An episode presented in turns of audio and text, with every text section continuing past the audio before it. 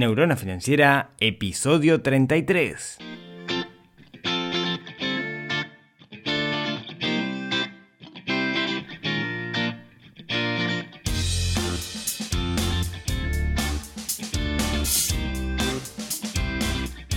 Bienvenidos al podcast de Neurona Financiera donde hablamos de finanzas personales, donde hablamos de inversión, donde intentamos dominar el sutil arte del dinero. Muy buenos días, tardes, noches. El tema de los podcasts es que uno nunca sabe cuándo te van a escuchar. Mi nombre es Rodrigo Álvarez, soy el creador de neuronafinanciera.com, este sitio web que habla de finanzas personales, de inversiones, de dinero y de cómo el dinero afecta nuestras, nuestras vidas, nuestra percepción de la realidad y cómo dominar ese, ese dinero. Hoy es 27 de febrero, se nos termina, se nos termina este mes. Para los que somos padres y estamos por aquí, por el hemisferio sur, en particular en Uruguay, se nos viene una semana divertida porque arrancan las clases. Yo con la más chiquita ya hace una semanita que estoy en adaptación y, y, ahora arranco con el más grande también. Así que bueno, tenemos que hacer un poco de malabares con, con mi esposa para, para poder cubrir con, con esas adaptaciones. Hicimos bastante logística para que nos quedara lo más poco tras mano posible y creo que más o menos le, invocamos. Pero bueno, para todos aquellos que tengan que enfrentarse eso esta semana, muchísima suerte para, para todos. Estoy muy contento porque estoy hablando de un nuevo micrófono. Eh, me compré un micrófono, sí, hice, hice el gasto después de estos seis meses de, podcast. Eh, me la jugué y me compré un micrófono. Así que pueden pasar dos cosas. Pueden pasar de que me escuchen horrible, que fue lo que me dijeron todos los podcasters con los que me junté el otro día en el meetup. Me dijeron, te vas a comprar un micrófono y mirá que lo mejor es grabar como estás grabando. Cuanto mejor sea el micrófono, más feo va a quedar. Así que espero que esto quede, mejor de lo, que, que espero, espero que quede bien. ¿sí? Así que como me dijo mi amigo Rodolfo Pilas, podcaster y, y viejo amigo, me dijo, vos pensá que cuando grabás un podcast le estás hablando al oído a la gente y tenés que respetarla mucho y tenés que hacer lo mejor posible para que el que te escuche te sienta bien. Así que bueno, eh, como le estoy hablando al oído a muchos de ustedes, espero que me estén sintiendo un poquito mejor. En particular, mucha gente que tiene estudios de audio y cosas similares me mandaba muchos tips. Eh, así que, por ejemplo, tengo un pop filter para que no se escuchen los soplidos en el micrófono y esas cosas. Así que bueno, espero que lo, que lo noten, me dejan comentarios y si les parece que, se escucha mejor. Eh, bueno, Estamos terminando febrero, eh, como quien dice, arranca ya el, para nosotros acá de este lado, como que arranca el año. Y bueno, un poco a partir de aquel episodio que hice de, economía real, le quiero dar una vuelta de tuerca al, podcast y organizarme un poquito con respecto a los temas. ¿sí? Así que, pensé hacer lo siguiente, y espero que, les guste. Eh, el primer, ustedes saben que yo tengo un capítulo semanal, ¿no? Todos los miércoles. Entonces mi idea es hacer lo siguiente. Es el primer miércoles del mes contestar preguntas. Como ustedes saben, a mí me llegan un montón de preguntas y no siempre tengo el tiempo de contestarlas uno a uno. Me encantan contestarlas uno a uno, pero a veces me desborda la cantidad y realmente no puedo. Entonces las voy juntando, las voy copiando en un documento y hago un capítulo de preguntas más o menos una vez al mes. Entonces la idea es hacerlo el primer em, miércoles de cada mes. Después hablar un tema relacionado con finanzas personales, ¿sí? una, una suerte de monográfico o de preparar un tema y charlar algún tema que pueda ser de interés de finanzas personales, como todos los que hemos hablado hasta ahora. Después alguno en particular de inversión, ¿sí? pero más de inversión pensando en el sistema financiero y cosas similares, alguno más técnico que también me han pedido. Después uno hablando de, negocios, que fue esto que me pidió todo el mundo a partir del, del capítulo 31 de Economía Real, o 32, o bueno, un capítulo. El de Economía Real, digamos, todo el mundo me dijo, sí, dale para adelante con eso, así que va a haber un capítulo, al menos uno, digamos, sobre, sobre eso, que es un tema que es re interesante, da para hablar de un montón de cosas. Y por último, si tengo cinco miércoles en el mes, cosa que puede pasar, creo, eh, dejar un off topic. Sí, ahí me, me, reservo yo el derecho de hablar de cualquier cosa que me parezca que les pueda llegar a aportar valor. ¿sí? Hoy, que es último, del, último miércoles del mes, eh, no voy a empezar con esto, sino que mm, voy a hablar de un tema de, finanzas personales en particular. Lo que voy a hablar, si leyeron el, título del podcast, es un tema que me parece que es súper importante, súper consultado, que es el tema de finanzas y pareja. ¿A qué me refiero con eso? Bueno, es un tema que se puede encarar por 3 millones de lados y no creo que lo, agotemos en estos 20 minutos. Me parece que podemos hablar muchísimo, muchísimo de eso. En particular, ¿sí? a mí me, pasa que mucha gente con, la que hablo, que necesita ayuda, que, yo le, doy una mano así como a nivel consultoría, uno de los temas que tiene está relacionado con las parejas. Entonces quería ahondar un poquito en eso. Como le decía, en la punta del iceberg, ¿no? Podemos hablar de esto desde muchísimas aristas distintas. Me parece que, es un tema súper extenso, súper interesante. Que si es bien llevado, eh, mejor, si es mal llevado, inclusive puede llevar a que una pareja termine. Por eso me parece que es súper, súper interesante.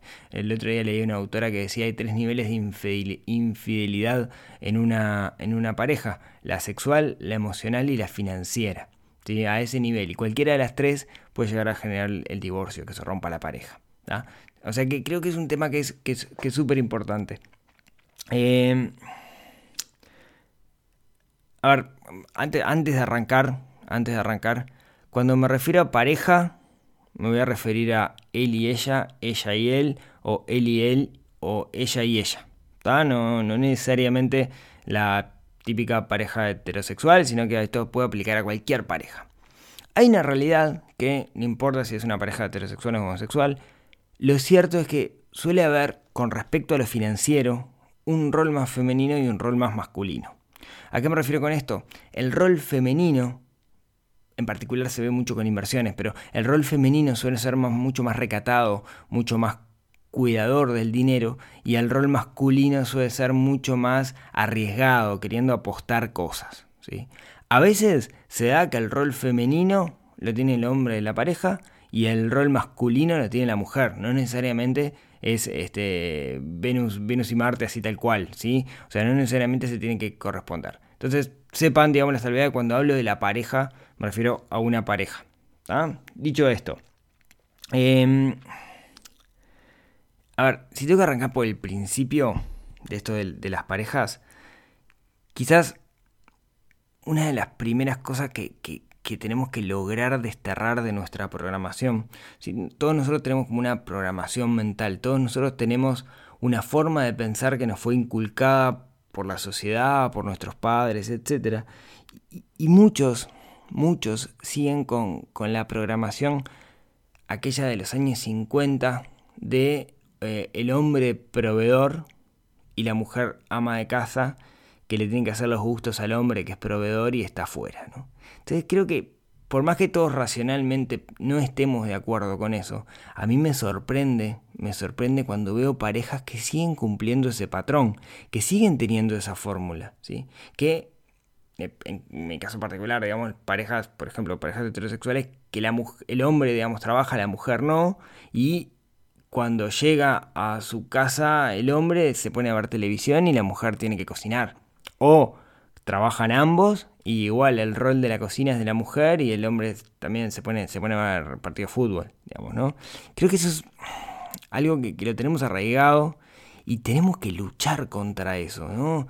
Eh, en particular, el hecho de que una pareja, uno de los dos sea el que trabaje y el otro no, o uno gane más que el otro, no implica que esa persona sea más que el otro o tenga más derechos dentro del hogar que el otro. Creo que tenemos que tomar conciencia de eso. Creo que, como les decía, es algo que nos viene programado de, otra era, de otro momento de la historia, pero que conscientemente lo entendemos, pero inconscientemente lo repetimos. Y digo lo repetimos por más que yo soy consciente e intento no hacerlo, estoy seguro que hay algún patrón, como todos nosotros, debemos caer de esos. ¿sí? Entonces, mm, tengamos en cuenta eso, ¿no? Em, a mí mm, conozco parejas que, que conscientemente te lo dicen, que no están de acuerdo con eso, que horrible, papá, papá, papá, pero después cuando, cuando vas a la realidad, están cayendo en esos patrones. Entonces, quizás lo más importante, y si se quedan con esto hoy, yo ya me quedo contento, es no medir no medir el valor que tiene cada uno de los miembros del hogar con respecto a la cantidad de dinero que aporta. No es importante. Las obligaciones en el hogar son obligaciones de todos los miembros del hogar, sin importar quién gana más o quién gana menos. Eso de base, de base como para que funcione una familia sana con respecto a sus finanzas personales. ¿Sí? Em, a ver, yo, en lo personal la, sufrí mucho cuando era chico con, con, respecto a mis padres, que mi, mi, yo creo que ya lo conté, pero que, que mi padre se iba temprano este, los lunes y volvía de noche los viernes porque trabajaba afuera y, era el, proveedor, entre comillas, y, mi madre era la que estaba en casa y era la ama de casa, encargada de la, de la familia, y siempre la relación fue el proveedor y, el proveedor, digamos, de alguna manera eh, no tomaba responsabilidad sobre algunas cosas. ¿Sí? Yo no tengo recuerdos de, ver a mi padre cocinar, excepto algún fin de semana que hizo algún asado. ¿sí? Todo bien con, mi padre, digamos, si me está escuchando papá, te mando un abrazo enorme, no, te enojes por esto, pero es la forma en la cual nos criaron a nosotros, o al menos a la gente de, mi edad. ¿sí? Creo que hoy las generaciones están cambiando, pero vale la pena charlar de eso. Entonces, mm, a mí me gusta, por ejemplo, pensar que si en una pareja hacemos el cálculo de cuánto gana por hora cada uno de sus miembros, por ejemplo, supongamos que, una pareja, Juan gana 100 pesos la hora y Marta 80. Eh, ¿sí? Digo Marta menos porque lamentablemente hay una realidad donde las mujeres ganan menos que los hombres en los mismos puestos. ¿sí? También eh, algo totalmente injusto, pero que se da en la realidad, las estadísticas lo dicen. Entonces, si, Juan gana 100 y Marta gana 80, a mí me gusta pensar que esa familia gana por hora 90, el promedio entre los dos. ¿Sí? No me quedo con lo que gana cada uno, sino lo que ganan en promedio. Entonces sé cuánto gana esa familia por hora, cuál es el costo o oportunidad, digamos, de si los miembros de esa familia no trabajan. Entonces, promedio. Y no importa que uno gane 100 y el otro 10, siempre, siempre promedio. Y si uno no trabaja, bueno, es una elección que hizo esa familia. Y es una elección que es totalmente válida, que no es para nada em, atacable o, para nada juzgable. ¿sí? Cada, cada, una de, cada familia toma las decisiones que tiene que tomar. A veces toman decisiones donde lo financiero no es lo primero. Y me parece súper sabio. ¿sí? Es súper válido. Eh, algún día les cuento porque tengo unas cuantas historias con respecto a, a, juzgar, a esos eh, juicios ¿sí? a gente que juzga. No sé, nosotros en, mi casa tomamos la, opción de, cuando, cuando nació Maxi, preferimos que, que, los criara mi, señora. Y, es una decisión que tomamos. Y eso, de cierta forma, por un tiempo la sacó del, del, plano laboral. Y cuando volvió, no volvió a la oficina donde estaba, sino que volvió emprendiendo a su ritmo. ¿Sí? Ya les contaré algún día de qué se trata ese emprendimiento, para si hay alguna idea ahí que nos pueda aportar. Pero a veces la juzgan por eso. Y en realidad fue súper valiente por, tomar esa decisión. Y, el valor que tiene, ¿sí? no está en, No se ve en números, se ve en otras cosas. Pero bueno, cada familia es distinta, cada uno tiene aquello que, le genera placer y que, le gusta. Hay gente que, que prefiere otras cosas y, y es súper válido. Che, súper válido. Entonces, eh, simplemente le quiero dejar, no juzguemos, no juzguemos a los demás por lo que hacen, cada uno puede hacer lo que quiere. Y me fui filosófico y en realidad no quería hablar de esto, así que disculpen. Bueno, en realidad yo quería charlar un poco de cómo suele, cómo, cómo sería la forma de administrar los gastos que tiene una, una pareja. Esto es lo que quería hablar en realidad y me fui un poco de tema. A ver, eh, una pareja ambos trabajan, ambos ganan dinero, viven juntos y tienen que pagar sus eh, gastos, los gastos del hogar y gastos propios, etc. ¿no? ¿Cuáles son las, formas comunes que suelen utilizar las parejas para eso? Bueno, podría ser, digamos, por ejemplo, cada uno gasta. ¿sí? El que agarra el recibo de la UTE primero eh, lo paga, después viene OCE, lo paga el otro, o sea, UTE electricidad, OCE agua, ¿sí? los gastos fijos o gastos domiciliados lo va pagando cada uno, ¿sí? El problema que hay ahí es que, mm, bueno, a ver, es un típico caso de cero administración, ¿no? O sea, donde no hay administración, no, le está poniendo un pienso al tema, sino que cada uno gasta con lo que viene, en algún momento alguno se va a quedar de dinero, se va a quedar sin dinero porque capaz que pagó más que el otro, o capaz que gana menos que el otro, y ahí si necesita dinero tiene que pedir a su pareja.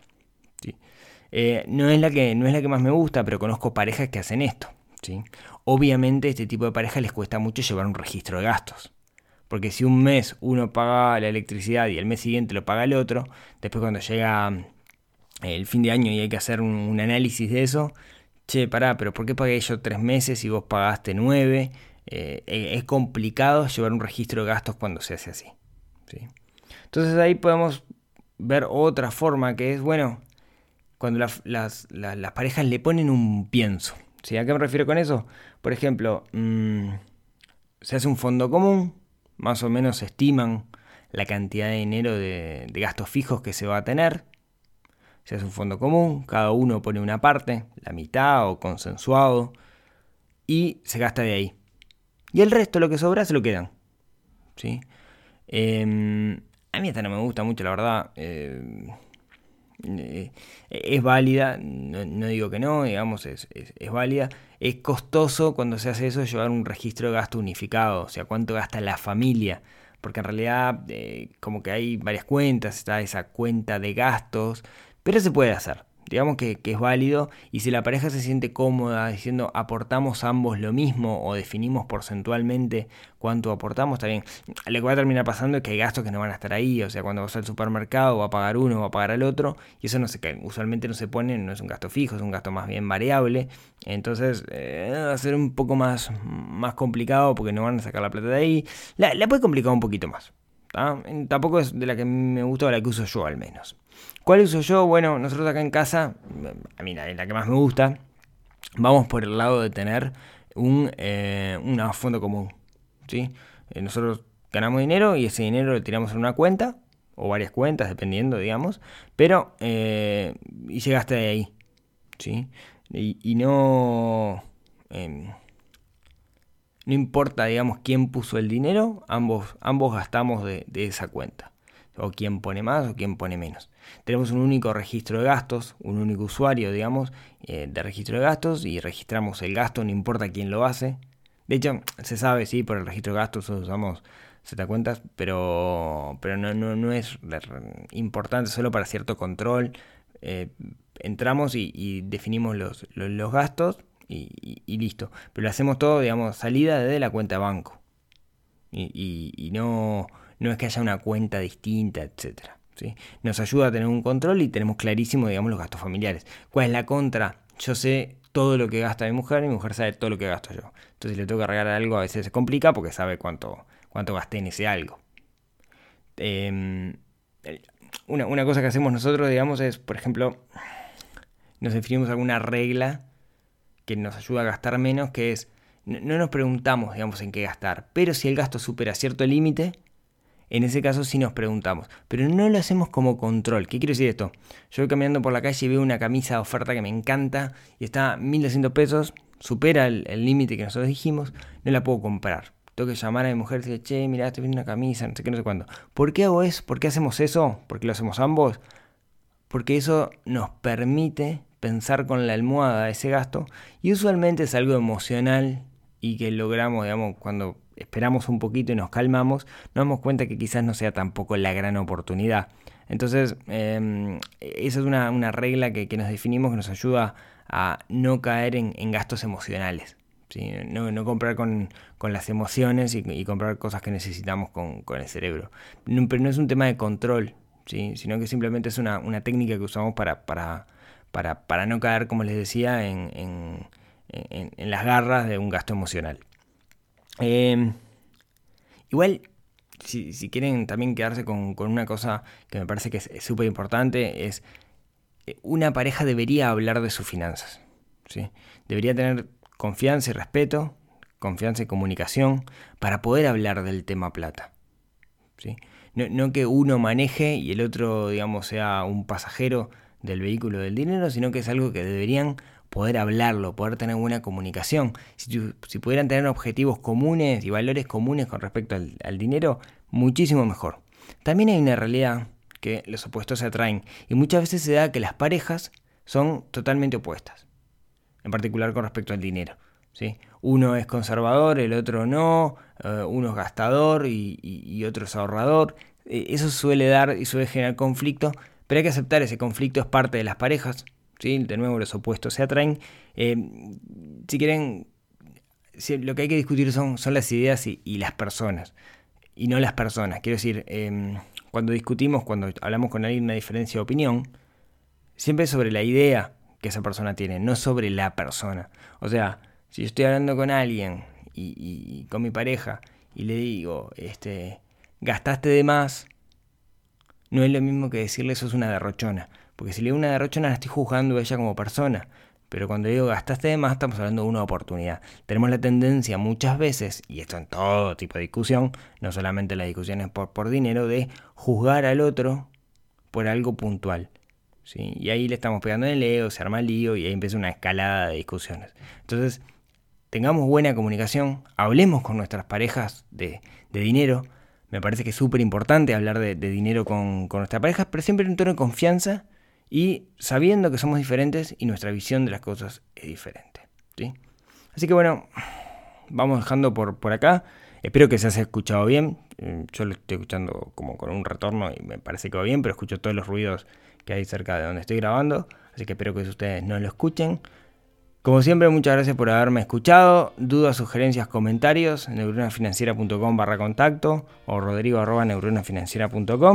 Eh, nos estamos escuchando el próximo miércoles. Muchísimas gracias a todos por las 5 estrellas en iTunes, por escucharme en Spotify. Si, recuerden que si me escuchan en Spotify y me agregan a su biblioteca, eso me ayuda porque hace que otras personas también lo vean como, como podcast.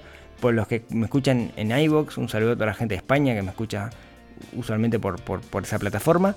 Y eh, nos estamos escuchando el próximo miércoles. Ahora sí, ya empezamos con, este nuevo formato que les decía. Vamos a estar contestando preguntas. ¿sí? Así que quizás quede un poquito más largo el episodio del miércoles que viene. Eh, así que bueno, nos vemos el próximo miércoles. Como siempre, muchísimas gracias a todos por haberme escuchado. Hasta luego.